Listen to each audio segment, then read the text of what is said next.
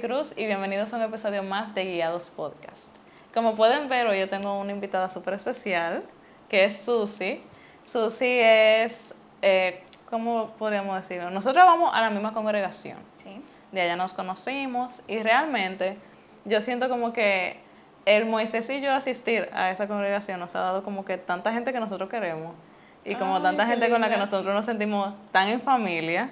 Y de verdad a mí me ha encantado como desde que tú y yo comenzamos a hablar y que yo sé que yo puedo hablar contigo de lo que sea y que tú vas a fundir conmigo con cualquier tema y en específico con este tema que yo me he acercado a ti anteriormente Sí. para hablar lo que es de la maternidad. Gracias a ti por la invitación. Eh, nada, yo soy Susi, mami de Abigail y de Alejandro, prontamente, y hija de Dios. Sí. Esa es mi identidad. Y yo, o sea, yo amo muchísimo la sabiduría que tú tienes, como... Wow. Sí, de verdad. Quizás tú no te das cuenta porque tú eres tú. Bueno, Y quizás para ti lo, es algo normal. en el día a día yo no me siento tan sabia, la mayor parte del tiempo, pero bueno. No, pero cuando yo he tenido la oportunidad de hablar contigo, es como que tú siempre saltas con cosas que es como que, wow, yo nunca lo hubiera visto de esa forma. Y yo incluso te lo dije una vez, como que tú deberías escribir Ay, acerca de las cosas que tú piensas y lo que el Señor va tratando contigo, porque de verdad es como que muy edificante. Entonces, como que yo sé que, que esta conversación va a ser de mucha bendición. amén. y todo eso lo que, lo que Dios va a hablarnos a través de ti. Eso espero. Entonces, realmente, este tema a mí me, me da un poco de lucha porque yo no sé, o sea, yo siento como que hasta un cierto punto yo he permitido como que la bulla de la cultura como que se me mete un ching en la cabeza en cuanto a el temor, o sea, como que yo siempre he soñado con tener hijos. Ya Moisés me expuso en el episodio pasado diciendo que yo veo videos de parto, pero eso yo no lo veo desde ahora. Yo lo veo desde chiquita. Ah, pero tú eres muy valiente porque Por ejemplo, mi mamá yo nunca me había atrevido a ver un video de sí, parto. mi mamá y mi papá me encontraban yo viendo, eh, ¿cómo es? Home and Health. ¿Tú te recuerdas de ese canal? Que eran cosas así de doctores, cosas así de salud y yo veía fijo el canal de parto. ¿Te dado curiosidad ese tema? Me gustaba ver los niños naciendo. Eso es válido. Entonces, yo quería comenzar como preguntándote cuál era tu visión de la maternidad antes de tener, de tener hijos, de tener a Abby. Mira, mi visión de la maternidad era muy difusa. Eh, así como tú dices, yo no sabía qué tan infectada estaba de lo que uno escucha hasta el momento en el que me convertí en mamá. O sea, yo no, yo no, yo no sabía qué tanto yo creía algunas cosas o qué tan normalizadas yo las tenía hasta el momento en el que yo me convertí en mamá. Entonces era muy difuso al principio porque yo tenía muy buenos ejemplos de madres alrededor, pero la bulla mayor no era esa. La bulla mayor es que eso es mucho trabajo, que tú no puedes hacer nada, que tú tienes que renunciar a tu vida profesional, que tú tienes que renunciar a esto, a aquello, todo es renuncia. Em, y la verdad es que en cierto sentido se renuncia. Se renuncia a algunas cosas. Lo que la gente no te dice es que lo que tú ganas es aún mayor. Porque muchas veces la gente no lo ve desde ese punto. Y la verdad es que la maternidad es una bendición, es un privilegio. Dice la palabra que herencia del Señor son los hijos. Entonces, es nuestra herencia, es algo muy valioso para el Señor. Y yo creo que le estamos dando mucho valor a otras cosas que no son eternas. Wow. O sea, el, el- este- esta oportunidad que tú tienes de alimentar esas almas que son eternas va por encima de todo lo demás. Va por, por encima de todo el dinero que tú puedas ganar. Va por encima de las cosas que quizás tú tienes que dejar, porque tienes que dejarlas temporalmente. Eso es lo que la gente no te dice. No es forever and ever. Es por un tiempo, porque son etapas. Cuando los niños son chiquitos, demandan mucho de ti. Tú tienes que estar ahí, es un trabajo muy, un trabajo muy físico. Ok. Yo creo que por eso la misma Biblia nos dice que es bueno tener tus hijos en tu juventud. Tiene todo el sentido del mundo. Porque que tú necesitas energía, tú necesitas estar ahí, es muy físico. Y en cuanto a todo, todo. O sea, desde que el niño empieza a caminar, desde que el niño tú empieza a quitarle los pañales, que yo estoy en ese proceso ahora mismo, es, es mucho, es muy físico, pero tú ves los frutos. Sí, la maternidad no, no es fácil, es un proceso de adaptación, como todo, Sí. como cuando uno se casa. Uno pasa de ser un mantenido viviendo con su mamá y su papá a ser un adulto que paga casa, que paga luz, que paga todo. Ay, sí. Eh, y Tú sabes que yo le dije a Moisés la semana pasada y que yo no extraño nada de mi vida antes de casarme, pero de verdad a mí me gustaría como que volver a vivir esos días donde yo no tenía que pensar en nada de lo que yo tenía que pagar. Bueno, Y- algo así pasa con la maternidad. Eh, pero mira, de verdad, como que yo le dije eso. Y hablando de eso como del tiempo de adaptación, es lo mismo, por ejemplo, a mí me costó cuando yo me casé. Yo sí Claro. tuve mi tiempo de adaptación. Que yo siento que eso no se habla mucho en cuanto al matrimonio. La gente siempre piensa como que ah, todo está heavy desde que tú te casas. Pero yo, o sea, yo soy muy unida con mi familia. Entonces, yo sentía como que yo estaba abandonando mi familia, yo me sentía como que, como que si yo no, no lo iba a ver nunca más, como que... Había un duelo. Sí, y yo lloré mucho. Durante, o sea, la primera semana yo lloré mucho. Para mí me tomó, por ejemplo, Moisés porque es muy llevadero, pero yo me recuerdo que yo iba donde mis padres literalmente todos los días en la semana. Y ya llegó un momento que yo tuve como que ir bajándole, como que Cristi, ya cálmate un Ya. poco. De que ya, ya está bueno. Sí, ya, o sea, regúlate ya. Entonces, pero es como que eso mismo. O sea, yo siento que como seres humanos nosotros nos resistimos al cambio. O sea, Pero pasa igual, y perdona que te interrumpa, Ujú. pasa igual con la maternidad. Tú lloras mucho porque tú estás abandonando, o sea, a mí me tocó abandonar a, Luz- a la Susana que yo era para convertirme en una Susana que ahora es mamá y que ahora tiene que preocuparse por otra persona y que ahora tiene que mantener a esa persona con sus necesidades cubiertas. Claro, yo no, Mira, hay muchas cosas ahora mismo que, que la gente dice, no, que yo extraño a la mujer que yo era antes. Sí, yo extraño algunas cosas, no te voy a decir que no, voy a ser honesta, extraño algunas libertades, eh, pero yo no lo cambiaría ni un segundo. O sea, ni un segundo. Eh, Que es cierto que tú eres más espontáneo, que tú puedes hacer planes, tú puedes estar ahora con Moisés y decir, vamos para el cine, y van para el cine. No, tienen, no tienen que buscar quién se quede con, con el muchacho ni nada por el estilo.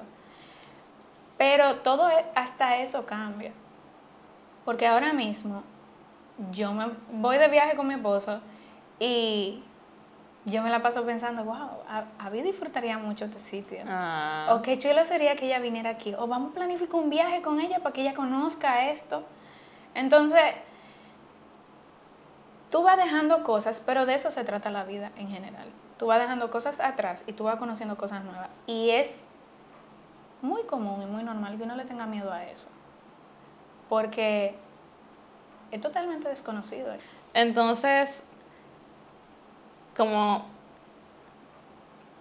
no sé de cuánta pregunta, ni de cuál seguir, pero ¿qué el Señor te ha enseñado en ese proceso de, de comenzar a ser mamá? ¿Cuántas horas dura este podcast? Porque ahí sí hay mucha tela de donde cortar. Eh, realmente a mí me tocó ser mamá en un momento muy raro. Porque yo quedé embarazada en octubre del 2019 Ah, Ok. ujú. y en marzo estaba todo el mundo acuartelado en su casa, nadie sabía qué estaba pasando. Y yo tenía unas expectativas muy diferentes a cómo yo me iba a convertir en mamá. Sí, es verdad. Porque si era un plan que yo tenía, si era algo que yo quería, si era un deseo de mi corazón. Yo no estaba clara de en qué momento, eh, pero sí era algo que yo quería. Y uno tiene su ilusión. Ujú. Uno tiene su ilusión de que voy a hacer mi baby shower y quiero estar rodeada de la gente que quiero y quiero hacer tal cosa y quiero estar regia y hacerme mis fotos y mi sesión de fotos de embarazada y todo lo demás. Un reguero de cosas que el Señor me fue mostrando que no eran necesarias. No están mal, Exacto. no son exacto. malas, Ujú. pero quizás yo le estaba dando mucha importancia a esas cosas que no eran las más importantes. Sí. Entonces llegó el COVID y todo eso se empezó a derrumbar. Y todo eso me llevó como a una tristeza. Yo estaba muy triste. O sea, yo tenía momentos donde estaba bien, pero tenía momentos de pánico. Ok. Y yo recuerdo que a medida que se iba acercando el nacimiento de Abby, eh, yo lloraba casi diario. Porque eran tantas las preocupaciones que yo tenía. Y yo no tenía cuna, yo no tenía ropa, yo no tenía nada porque toda la tienda estaba cerrada. Eh, eh, pedí por internet a un caos. Nada. Y yo recuerdo que un día yo estaba hablando con mi mamá y yo simplemente me quebré. Yo empecé a llorar. Yo dije, mami, yo no tengo nada. o sea, esta niña va a llegar y yo no voy a tener dónde acostarla. Y yo recuerdo y nunca lo olvido que mami me dijo, Jesús tenía menos cuando nació. Wow. Y lo único que esa niña necesita son tus brazos. Ella necesita quien la alimente y quien la contenga. Y ese eres tú. Tú no necesitas más nada. Y ahí yo empecé, yo empecé a experimentar la provisión del Señor. O sea, a mí me empezaron a llegar cosas, pero en cantidades industriales. Yo no te puedo explicar, Cristi. Mm. O sea, a un punto que en ese momento mi mamá asistía a otra iglesia y en esa otra iglesia había una muchacha que tenía la misma cantidad de semanas de embarazo que yo. Okay. Y teníamos la misma fecha probable de parto. Y yo, lo que pensé fue, ella está en la misma que yo. Ella tiene que estar sintiendo seguramente lo mismo que yo. Entonces, si el Señor me ha bendecido tanto, yo no me puedo quedar con esto. Y yo recuerdo que yo empecé, o sea, yo pasé de no tener nada a tener un viaje de funda y caja llena de ropa. Ok. O sea, había ropa de un año, de dos años. O sea, ahí había cosas Abigail todavía está usando esa ropa. Oh my. Todavía. Porque ella tiene una madre como yo que mientras le sirva se la pone. Claro. Entonces ella la sigue usando. Y yo recuerdo que yo empecé y yo puse una caja de este lado y empecé a poner ropa. O sea, yo me quedaba con una para Abigail y otra para esa bebé. Y yo dije, si Dios me dio la oportunidad de tener esta bendición, ¿por qué no compartirla? Wow. Entonces en ese momento yo dije, ven acá, pero esta niña yo duré, o sea, cuando yo me enteré de que yo estaba embarazada, yo tenía un mes y medio de embarazo y yo no lo sabía. O sea que en un momento, en un breve momento, los únicos que sabían de la existencia de esa bebé era el Señor y ella. Entonces yo dije, no, pero que el único que la ama más que yo es Dios. Ella está respaldada, yo no tengo que preocuparme por eso. Y yo empecé a soltar, ahí empezó como mi camino a soltar. Y dije, no, las cosas van a aparecer. Y de repente apareció la cuna, y de repente apareció la ropa, y de repente, por un lado, me regalaron un esterilizador, y, como que todo el mundo se manifestó, y todo el mundo nos arropó. Y de pronto la niña estaba lista para llegar. Sin yo mover un dedo. Fue como que el Señor me dijo, pero ven acá. Antes de que ella tuviera en tu vientre, ella estaba concebida en mi corazón. Entonces yo me voy a hacer cargo. Wow. Y yo solté. Y en ese momento el Señor me enseñó provisión. Me empezó a mostrar que la maternidad es un camino de fe. Tú vas sembrando, vas sembrando, vas sembrando, vas sembrando. Y algún día tú vas a ver los resultados. Algún día tú vas a ver ese fruto. Pero tu responsabilidad es sembrar. Entonces, yo empecé a darme cuenta de que yo no podía hacerlo sola. Yo decía, Señor, tú tienes que ayudarme a hacer esto, porque yo no tengo la más mínima idea de cómo se cría un muchacho. yo no sé. Ahora, tú me pusiste esta niña aquí, yo confío en que tú me vas a ayudar a resolver. Claro. Y uno va aprendiendo. Y realmente yo vi mucho su gracia, yo vi mucho su provisión, yo vi mucho su paz. Y después de ahí ha seguido mostrando su carácter aún más. Entonces, se ha aprendido mucho. Eh, la otra pregunta que yo te quería hacer es, ¿cómo tú lograste, como tú dijiste al inicio, que fue como que cuando tú te enteraste que estabas embarazada, que tú comenzaste a darte cuenta como de las ideas que tú tenías como que de la cultura y los comentarios negativos de la gente. Entonces, ¿cómo tú fuiste como contrarrestando esos pensamientos? No sé cómo, cómo formular la pregunta bien, sin que suene como un disparate. es básicamente como cómo uno puede dejar de tener ese miedo. Porque de cierta forma, yo a veces me siento como que es un miedo egoísta. O sea, en el aspecto de que, en que yo no quiero dejar mis proyectos, en que, aunque sería más como, ya no voy a hacer esa pregunta. Pero organízala, organízala. Yo, yo más o menos entiendo por dónde va. Yo siento que sería lo mismo como de, de la resistencia al cambio. Sí, pero tiene un poco de egoísmo. Lo que pasa es que no lo queremos aceptar. Lo que pasa es que la gente alrededor te hace pensar como que... Y realmente no está mal. No está mal tú tener proyectos, no está mal tú querer trabajar, no está mal tú querer crecer profesionalmente. Nada de eso está mal. Pero para todo hay un momento. Entonces a veces no es el asunto de la acción, es el asunto del tiempo. Es que yo no quiero renunciar a eso ahora. Porque no quiero. Eh, y no quiero que tú se sienta como que estoy juzgando a nadie. No, no, porque cada quien toma las decisiones que mejor le convengan a su familia. Pero la verdad es esa, la verdad es que a veces no queremos dejar de hacer, no queremos pausar para hacer esto, porque hemos visto la maternidad como, lamentablemente, el mundo ve la maternidad como un retroceso, no como un avance. Sí, va a haber gente que lo va a ver como un retroceso. Yo tengo que aprender a vivir con eso. Sí, va a haber gente que va a decir, ah, entonces, a mí una persona una vez que me comentó, eh, entonces tú lo que quieres es ser una ama de casa y quedarte en tu casa con tus hijos. Pero me lo dijo hace mucho antes de yo ser mamá. Y yo recuerdo que yo le dije, sí. Oye, ¿cuál es el problema con eso? Yo no veía, en ese momento yo decía, pero que yo no le veo problema a eso. O sea, es una decisión que me afecta a mí, no afecta a nadie, porque eso debe de molestar. Y es por eso, porque la gente entiende que yo tengo que querer más y más y más y más y más. Pero la verdad es que si la definición de éxito para mí está en casa con mis hijos, pues ya yo soy exitosa. mi, definición de éxito no tiene que ser ser la CEO de una compañía. Yo respeto al que lo quiera, yo no lo quiero. Sí.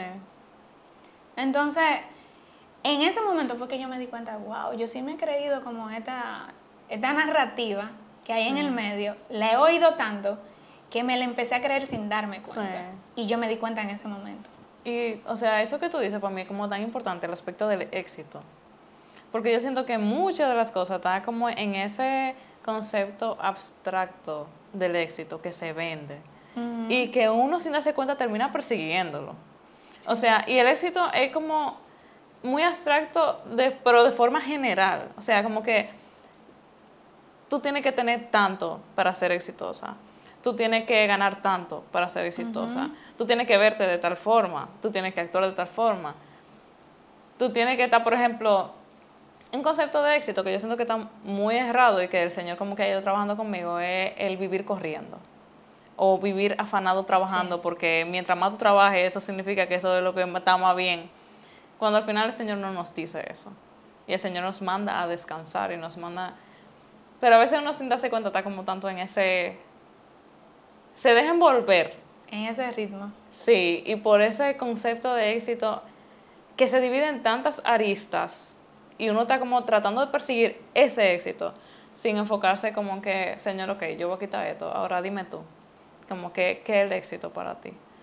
Y, o sea, para mí el ser mamá, como, es algo que yo siempre he soñado y Moisés lo sabe. Pero yo incluso como que evito tener esas conversaciones con personas porque como que ya yo sé lo que me van a decir, tú sabes como que, Cristi, tú estás demasiado joven, tú puedes esperar muchísimo más. Eh, y es verdad, o sea, cuando me dicen, es que todo te va a cambiar. Y es verdad, o sea, todo me va a cambiar, pero yo no quiero verlo como desde el aspecto negativo como lo quieren decir, ¿tú entiendes? Porque es como que te lo dicen como, Porque es muy diferente que yo te diga como que mentalízate. O sea, como que es verdad que sí. Qué bueno que tú quieras tener hijos, pero tú tienes como que mentalizarte para cuando venga el bebé, para que tú estés preparada y tú seas consciente de esa cosa. A que yo venga y te diga, todo te va a cambiar. O sea, como que es un lenguaje muy diferente. Sí, es muy diferente, pero la realidad es que tú te casas y todo te va a cambiar. Tú cambias de trabajo y todo te va a cambiar. Tú tienes hijos y todo te va a cambiar. Tú te mudas de país y todo te va a cambiar. Entonces, todo es un cambio. Pero ¿por qué entonces con los hijos nos damos miedo? Porque un niño depende de ti y eso es una responsabilidad muy grande. No queremos responsabilidad. Y muchas veces la gente le huye a las responsabilidades. Y eso se ve en las relaciones. Sí, es verdad. Ahora mismo la gente quiere estar con una persona y pasar el rato, Pero no quiero pero responsabilidad. no quiere comprometerse. La gente quiere vivir junto en una casa, pero no se quieren casar. Es verdad. Porque es un compromiso. Y un niño es un compromiso. Tú puedes casarte y la gente te puede decir, ah, no, si va mal, tú te divorcias. Pero de un niño no hay salida. Es verdad. Tu hijo va a ser tu hijo siempre. Es una fundidera sucia, ¿verdad? Lo que te estoy diciendo. Sí, pero es real y le tenemos miedo a eso, le tenemos miedo a, a, a que alguien dependa tanto de uno. Es como, o sea, tú me acabas de volar la cabeza porque es como que exactamente eso que tú acabas de decir. O sea, nuestra cultura está, por ejemplo, yo esta semana yo he escuchado tanto eso. Gente diciendo, no en cuanto a hijos, pero en cuanto a matrimonio. O sea, ni se han casado. Yo escuché una pareja diciendo, yo me tengo que casar con mi esposa y le preguntaron, ¿y por qué tú no te has casado si ustedes tienen tantos años juntos? Por la separación de bienes. Yo dije, tú ni te has casado. Y ya tú estás pensando en cuando ustedes se divorcien que tengan que separar los bienes. Entonces, como que estamos tan acostumbrados a que las cosas simplemente cuando no me gusten, yo la voy a dejar y le voy a dar su banda. Pero es lo que tú dices, o sea, con los hijos no se puede hacer eso. Y la verdad es que la maternidad no siempre te va a gustar. Claro. O sea, hay días donde yo digo, wow, hoy es especialmente difícil ser mamá. Y mi hija tiene tres años. Mi hija no está cerca de la adolescencia. Que yo nada más recuerdo cuando yo era adolescente y yo considero que yo no fui la adolescente más difícil. Y ahora yo miro hacia atrás y yo digo, wow, esa etapa es dura. No, yo sí fui una Entonces- difícil y- y a veces yo, le, yo me recuerdo que yo le dije a Moisés, a mí me da miedo, o sea, como que yo tengo que orar mucho porque a mí me da miedo que una hija o un hijo mío me salga como yo. Yo le dije a Moisés eso y sinceramente me da... Qué honesta. No, de verdad, porque yo sé que yo fui muy difícil con mis padres. O sea, No, tú lo admites. no, y mis, o sea, cuando hablan de mi pasado, mis padres como que lo saben, mis hermanos son muy conscientes también. O sea, yo tuve una adolescencia caótica. Sí, pero fíjate cómo algo hicieron bien. Porque tú estás aquí. Gracias a Dios. Entonces, tú no eres lo que tú eras cuando eras adolescente. No, pero ese miedo ya como que yo se lo tuve que entregar al Señor porque como que ya... Yo voy a intentar hacer lo que mejor yo pueda. Y quizá... Yo Sí. sé que, porque uno, o sea, a veces... Yo sé que uno tiene como el miedo también como de causarle trauma a los hijos. Mira, yo hice las paces con eso. ¿Es verdad? Sí, yo hice las paces con eso. Y yo justo en esta semana hablaba con mi mamá de eso precisamente. Y yo le decía, eh, teníamos una conversación donde ella me decía, eh, ¿tú crees que yo, tú tienes alguna carencia de algo que yo hice mal? Y a mí me chocó tanto eso. Yo dije, mami, ¿por qué tú estás pensando en eso? O sea, porque yo, modestia aparte, yo entiendo que ni tan mal he salido. Mm. O sea, algo tú hiciste bien. No, porque yo sé que cometí errores. Yo, sí, tú eres una madre imperfecta. Y yo soy una hija imperfecta. Y ahora me convertí en una madre imperfecta que va a tomar decisiones imperfectas en algún momento. Entonces, yo creo que yo tengo que hacer la paz con eso. Y, y extenderme gracia. Porque yo no soy perfecta. Y yo sé que yo voy a perder la paciencia con mi hija. Ya la he perdido. Y yo sé que hay días donde yo no voy a tener deseo de hacer lo que tengo que hacer. Y ya me ha pasado. Hay días donde yo digo, wow, yo soporto hoy no tener que ocuparme de nadie. Hay días donde genuinamente yo lo he pensado. Y ahí mismo el Señor me pone en mi corazón, sí, pero es un privilegio ser mamá. Y ahí tú sacas de donde no hay y le das para adelante porque no todos los días van a ser iguales. Entonces tú tienes que hacer las paces con el hecho de que sí, hay cosas que tú vas a hacer mal. Entonces ahí yo creo que es donde nosotros tenemos que agarrarnos del Señor y confiar en que su Espíritu Santo te va a decir, mira, esto hay que arreglarlo. Mira, te va a recordar eso que dice. Yo creo que tenemos que hacer un ejercicio muy intencional de ver qué la Biblia dice acerca de criar hijos y de ver los ejemplos que hay de buenos padres y de malos padres también, porque están ahí por una razón. Sí, exacto. Y, y, y mantenerse en contacto con el Señor, decirle, Señor, mira, yo no tengo la más mínima idea de qué voy a hacer en esta situación. Dime, ¿qué hago? ¿Por dónde voy? Porque es un trabajo que tú no puedes hacer sola, es igual que el matrimonio. Tú no puedes hacer el matrimonio sin Dios. Tú no puedes, tú no puedes maternar sin Él tampoco. Y yo creo, yo a veces, mira, de verdad, a veces yo veo madres solteras y yo digo, wow, ¿cómo pueden? ¿Cómo pueden?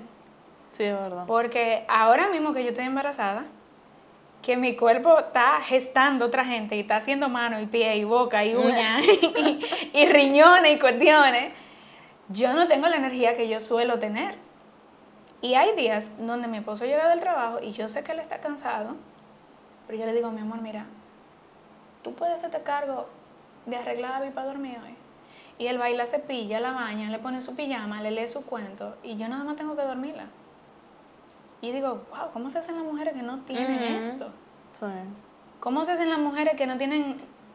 Porque hay mujeres que son madres solteras, pero tampoco tienen una mamá que la ayude cerca. O no tienen una abuela cerca que la ayude.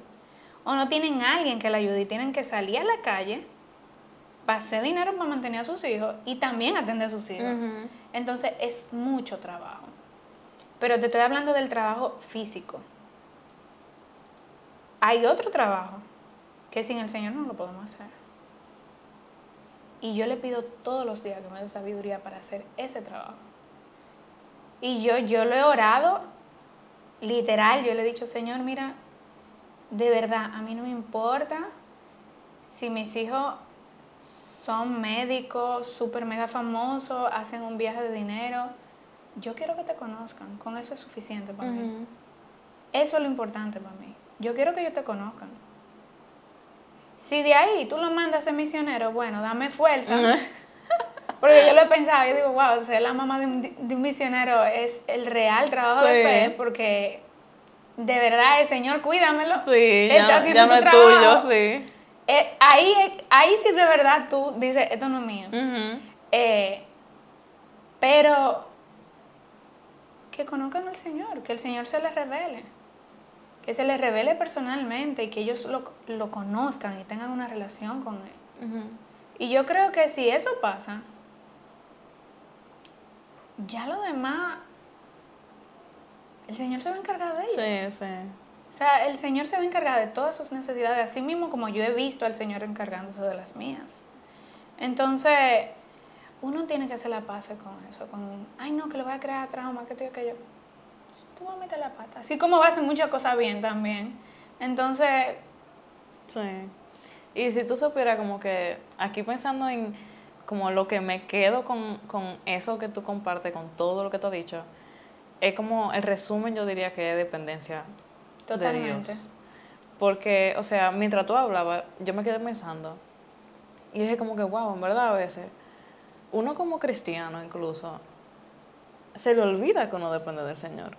Y uno intenta hacer tantas cosas como sin recordar lo mucho que uno necesita a Dios. Y como con eso, yo siento como que una respuesta de Dios a mi vida, en ese aspecto de la maternidad, como, porque para mí ha sido como que ese aspecto más eh, siendo completamente honesta aquí, como más nebuloso en mi vida, con todos los bombardeos, todas las ideas, y como yo como que agarro eso y lo abrazo, que como que confiar en que cuando llegue ese momento, yo simplemente tengo que agarrarme de Dios y Él tiene cuidado de absolutamente todo. Entonces, es verdad, sí va a haber cambios, sí, ya. Yo soy consciente de eso, gracias a Dios.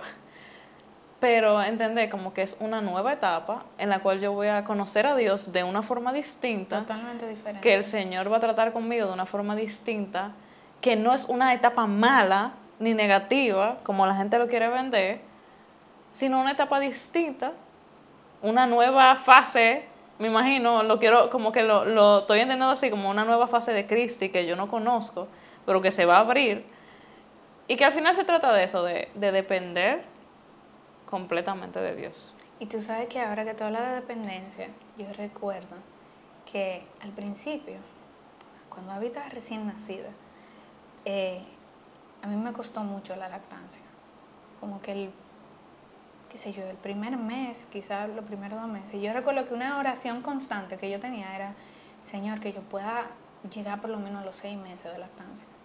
Que yo pueda llegar a los seis meses de lactancia. Yo, yo estoy satisfecha con poder llegar a los seis meses.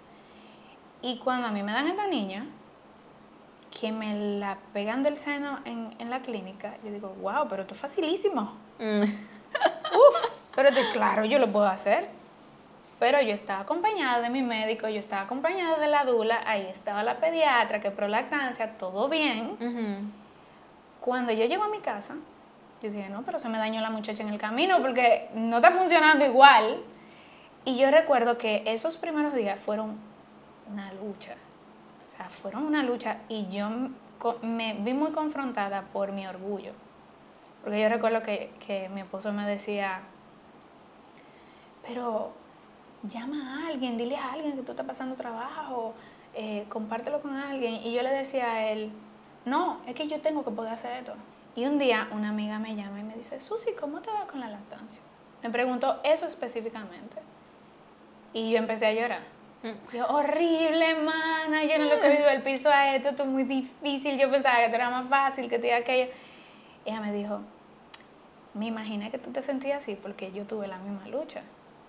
Ahora que tú hablas de dependencia, que yo estoy recordando esos días cuando ya yo, cuando ya Abby le cogió el piso y yo también, y ya éramos una, y eso era nuestro momento, yo usaba esos momentos para orar cuando no me dormía. Ni que honestamente. Tengo que ser muy honesta. claro, y a veces duraba 40 minutos pegada del seno y en 40 minutos se ora varias veces y se duerme varias veces también. o sea, es mucho tiempo. O sea, y eh, yo me quedé mirándola y yo, le, yo decía, Señor, yo espero, yo quisiera tener este apego que ella tiene a mí a ti. Wow. Porque yo soy su lugar seguro. Ella pasó nueve meses en mi vientre. Entonces ahí yo empecé como a ser empática con su situación. Ella se sentía en paz cuando ella estaba encima de mí. Porque era lo que mayor conocía. Era lo que, o sea, ella duró nueve meses dentro de mí. Y aunque ella tenía una, ella tiene, todavía hasta el sol de hoy, tiene una relación lindísima con su papá, cuando ella se cae, ella va donde mí y ella sabe que su papá lo puede, la puede consolar. Pero ella va donde mí porque yo soy su lugar seguro. Entonces ahí yo entendí cuando la palabra habla de sean como niños. Y dije, wow, este es el nivel de dependencia. Este, el Señor quiere que, que, que el lugar seguro de nosotros sea Él. Y yo empecé ahora por eso. Yo dije, Señor, yo quiero depender de ti como esta niña depende de mí porque esa es la dependencia que tú quieres. Y me ha costado como incluir esa dependencia en mi día a día, porque uno lucha con su carne todos los días. Uno, yo, yo no me había dado cuenta de qué tan autosuficiente yo me sentía hasta hace unos cuantos años. Mm. no me había dado cuenta de qué tanta paciencia yo necesitaba hasta hace unos cuantos años. Y y es eso, es como que la maternidad saca. Yo digo que sacó lo peor de mí en parte, pero lo sacó, sacó lo peor para bien. Lo que hizo fue ponerme a la luz todo lo que, de lo que yo estaba ciega. Yo pensaba que yo era la persona más paciente. Yo pensaba que yo era una persona muy llevadera. Yo pensaba que... Y llega Abigail y yo tengo que ajustarme a esta nueva vida, a esta nueva Susi, y todo eso empieza a demostrarme no, tú no eres tan empática como tú pensabas que tú eras, tienes que trabajarlo. No, tú no eres tan paciente. No, tú no eres tan libre de egoísmo. Porque cuando tú tienes un hijo que tú quieres dormir hasta tarde y él te despierta porque quiere estar contigo, a veces tú te quillas porque tú estás cansado. Pero ya yo he aprendido como a disfrutar eso. Yo digo, cuando ella duerme en la tarde, yo mm. me hago la loca y me la acuesto al lado y, aprovecho su siesta y le hago mi siesta. Claro. Pero aprendí a fluir con eso. Porque, de nuevo, es un privilegio y es una bendición. Y no todos los días son lindos, no todos los días son chulos, sí tiene sus retos. No quiero que se vea como que, ay, ella disfruta su maternidad desde que se levanta hasta que se acuesta. No, es un proceso. Y va a seguir siéndolo porque se va a poner más difícil. Claro. O sea, esta es una etapa, luego va a venir otra etapa. Y yo confío en que el Señor me va a ir preparando para las etapas que lleguen. Y así mismo como me ha mostrado, tú no eres tan paciente, vamos a trabajar esto un poquito. Así mismo, me, quizá en la adolescencia yo digo, wow, qué bien trabajé mi paciencia. O gracias Señor, mira, tú me demostraste esto, me ayudaste, me guiaste y ahora estamos aquí. Entonces, yo creo que era lo que hablábamos al principio de la inmediatez, queremos resultados rápidos y todo es un proceso. Esto es un proceso. Sí. Entonces, aprovechando que tú estabas hablando acerca del tema de que tú eh, orabas mientras estaba como que con Avi ahí, como dándole leche, hubo una pregunta que decía, ¿cómo llevar la maternidad con niñas pequeñas y las disciplinas espirituales? O sea, lo que yo entiendo con esa pregunta es cómo, cómo hacer el balance entre las disciplinas espirituales y tener hijos. Tienes que cogerle el ritmo, ver qué te funciona. Por ejemplo, yo soy muy, muy de mañana. Yo soy de levantarme temprano, me levanto de buen ánimo. Yo no soy para nada nocturna, para nada. El día va bajando y así mismo voy bajando yo. Entonces yo tuve un tiempo donde yo trataba de hacer como mis devocionales de noche, eso no funcionaba porque como ya, ese, ya a esa hora yo estaba muy agotada del día, usualmente o me distraía con facilidad o me dormía. Yo decía, esta no es la mejor hora para mí. Luego empecé a hacerlo en las mañanas, antes como de empezar el día. Me levantaba más temprano, lo hacía y me funcionaba súper bien. ¿Qué pasa? Llega esta temporada donde soy mamá y ya el tiempo cobra otro significado para mí. De pronto yo estoy despertándome cada dos horas y no había manera de que yo pudiera levantarme de que temprano, porque si yo había terminado una toma de leche a las 4 de la mañana, yo no me iba a levantar a las 5, yo no me iba a levantar a las 6. Entonces, por un tiempo, yo como que tenía una vida devocional nula, porque no encontraba como el espacio. Eh, luego vi cómo eso empezó a afectarme yo empecé a ser mucho más reactiva. Yo me abrumaba con mucho más facilidad. Eh, yo estaba en muy mal humor la mayor parte del tiempo. A mí me pasa eso cuando yo no oro mucho. me quillo rapidísimo. Pero con cualquier cosa. Yo recuerdo que un día mi esposo me dijo, ven acá, ¿qué te pasa? Tú estás peleando mucho y tú no eres así. ¿Qué está sucediendo? Y yo me puse como a hacer como un, un recuento de qué yo hacía en el día y yo decía, es que yo estoy demasiado agotada. Yo no estoy usando ningún momento para orar del día, yo no, no estoy leyendo la Biblia de ninguna forma, o sea, yo necesito ese tiempo para poder mantenerme en orden, como para poder aguantar esta adaptación que todavía no le he cogido el piso, todavía no sé cómo es. Y yo soy medio como atada a rutinas, como medio psicorrígida, a eso no es muy bueno. Entonces a veces yo entendía que tenía que hacerlo así y tenía que hacerlo por tanto tiempo. Y todos los días a la misma hora. Y si no lo hacía así, entonces no servía. Exacto. Entonces yo decía, pero ven acá, el Señor no me está exigiendo que me levante a orar todos los días a las 5 de la mañana, ni que lo haga por un tiempo específico. Dios entiende que yo estoy en un proceso y que estoy en una temporada. Entonces, vamos a fluir con esto. ¿Cuándo lo puedo hacer?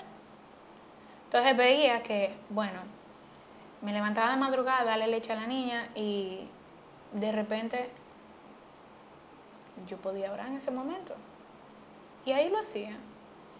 eh, en otro momento del día ella estaba durmiendo. Todo el mundo te dice duerme cuando el bebé duerma. Eso no siempre es realista, no siempre se puede.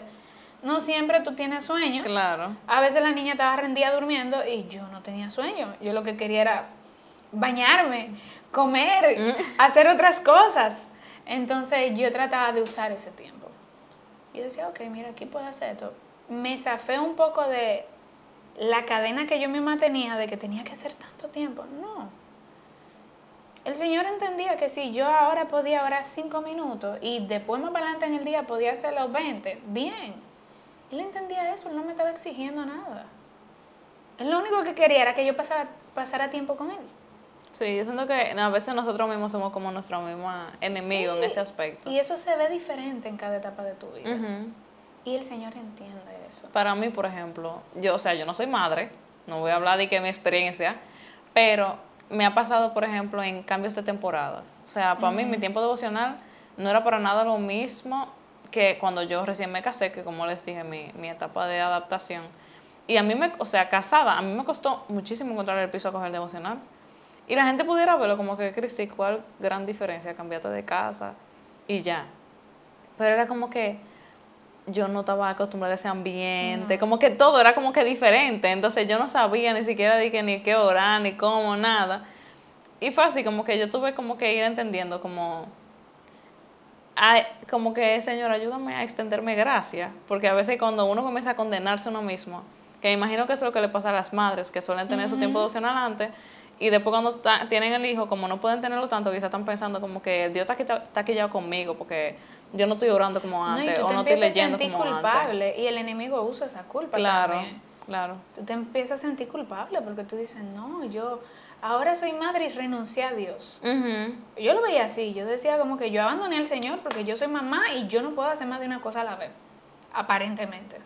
Y si tú supieras que con, con una vez yo estaba hablando de eso, porque tú me contaste tu experiencia con eso de adaptarte, y yo se lo, o sea, hubo una chica que me preguntó eso, o sea, cómo, cómo yo puedo buscar, o sea, ella tiene un recién nacido, el bebé tiene que tener como tres o cuatro meses, ahora mismo, como que, cómo ella podía buscar a Dios en esa etapa, yo le dije, ah, no, mira, yo conozco una amiga que ella está pasando por eso, y lo que yo le dije, lo que ella me dijo fue que busca espacios como que no te condenes a ti misma ni te pensando que Dios te está condenando, sino como que sea intencional en crear espacios con Dios en medio de, tu rutina diaria.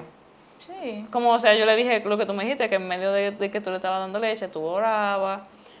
Y como que no se lo haga más difícil de la cuenta, porque cuando uno hace eso, uno se lo pone como más pesado. Mira, en un discipulado de matrimonio, yo recuerdo que vimos un clip de una, no recuerdo qué era, si era una psicóloga o qué, pero estaba hablando de alguien que tenía como algunos cuatro hijos, algo así.